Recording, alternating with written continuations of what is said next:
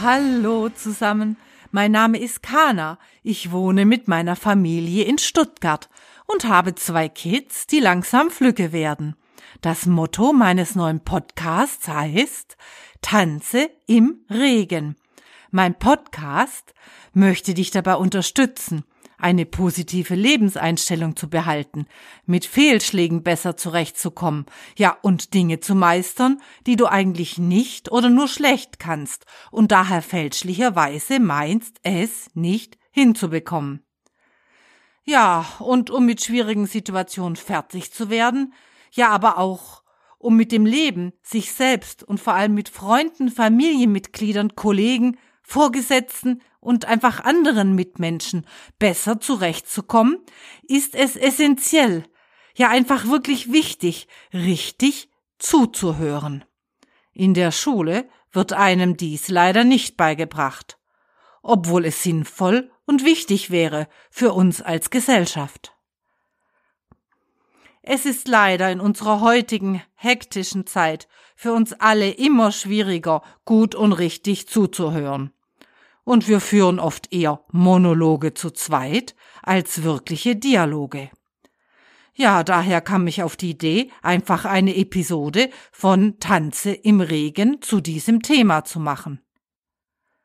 Von dem amerikanischen Journalisten Adam Bryant, der für die New York Times schreibt und der auf über 30 Jahre Berufserfahrung zurückblicken kann, habe ich ein paar wirklich wertvolle Tipps für dich wie du ein besserer und vor allem aufmerksamer Zuhörer wirst.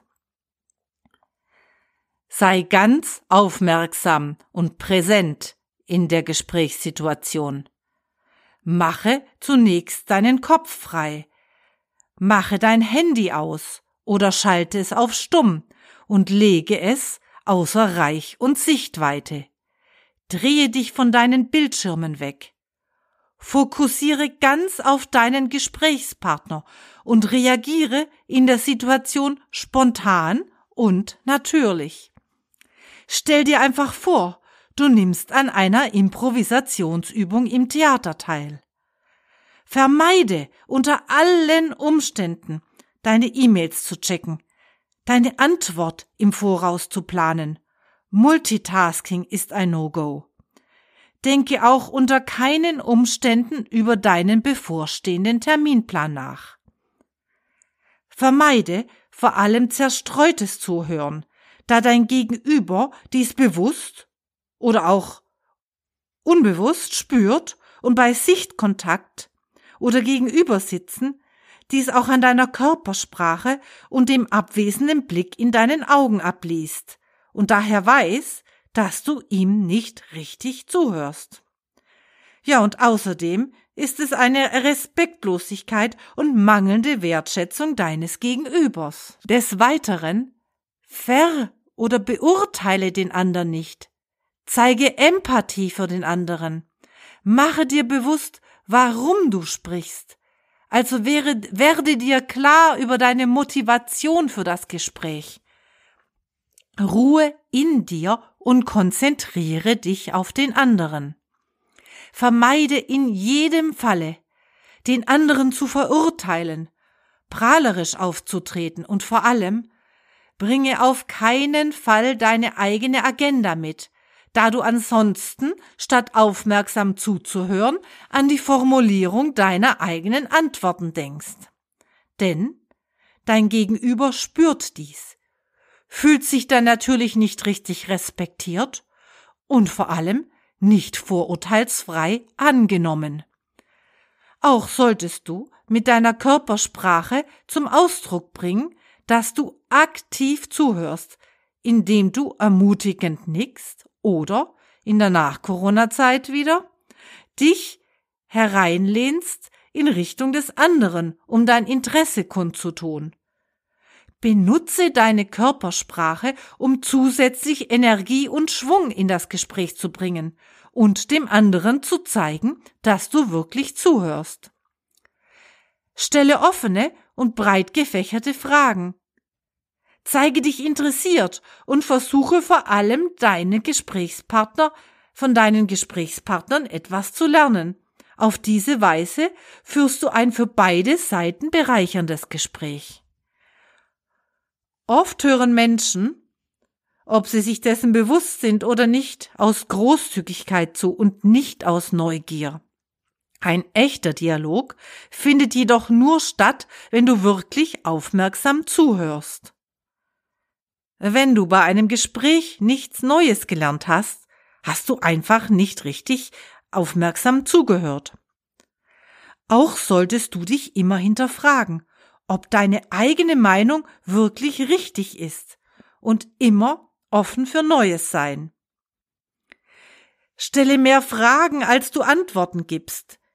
Dies ist eine der einfachsten Möglichkeiten, ein besserer Zuhörer zu werden. Leider ist dies jedoch nicht immer einfach umzusetzen, da wir alle unsere schlechten Angewohnheiten haben. Gute Fragen ermutigen jedoch deinen Gesprächspartner und so baust du Vertrauen auf.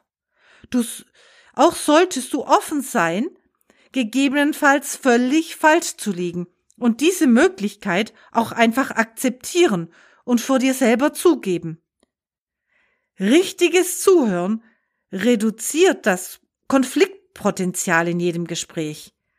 Als Faustregel gilt, du solltest zweimal mehr zuhören, als du redest in einem Gespräch, um ein guter Zuhörer zu sein. Manchmal ist es auch hilfreich, das Gehörte einfach zu wiederholen.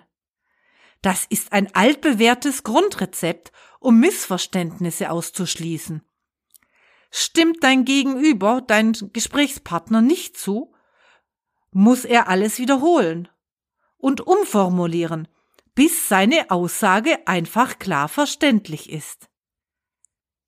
Die amerikanische Professorin Leslie Shaw und Autorin von Listen to Succeed führt die bereits erwähnten Punkte natürlich auch in ihrem Buch an, meint jedoch vor allem darüber hinaus, dass die schwierigste Komponente beim effektiven Zuhören darin besteht, auf einen Punkt am Ende eines Satzes zu warten, bevor man eine Antwort formuliert.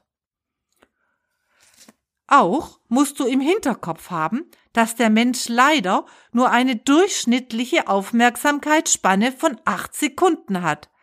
Schrecklich, aber die traurige Wahrheit. Ja, übe, damit deine eigene Aufmerksamkeitsspanne größer ist.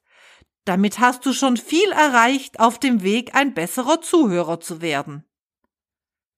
Wir leben in einer Zeit, in der es schwierig wird, konsequent aufmerksam zu sein weil so viele Dinge uns ablenken und unsere Aufmerksamkeit beanspruchen. Oft sind unsere Gehirne damit einfach überfordert. Auch sind wir alle leider oft so stark mit uns selbst beschäftigt, daher ist Zuhören auch so schwer. Es ist essentiell, dass du neue für neue Informationen offen bist, auch wenn du manchmal Dinge zu hören bekommst, die dir einfach nicht schmecken. Ich denke, also so habe ich es zumindest gemacht. Der beste Anfang ist, wenn du einfach mit den eigenen alten und schlechten Gewohnheiten brichst, die du bisher als schlechter Zuhörer hattest. In den Shownotes verlinke ich dir noch ein paar weiterführende Links zu diesem Thema, auch Videos und eine Buchempfehlung. Einige davon sind auch in englischer Sprache. Ja, und in meinem nächsten Podcast geht es um Geschenke und für welchen Zweck wir sie haben. Warum schenken wir eigentlich? Der Brauch zum Schenken ist in praktisch allen Kulturen wiederzufinden. Ich freue mich über Kritik und Lob und auch über neue Ideen, über die du gerne eine Episode von Tanze im Regen hören würdest. Gerne kannst du mir unter meinem Facebook-Account oder auch unter meiner E-Mail-Adresse eine Nachricht zukommen lassen.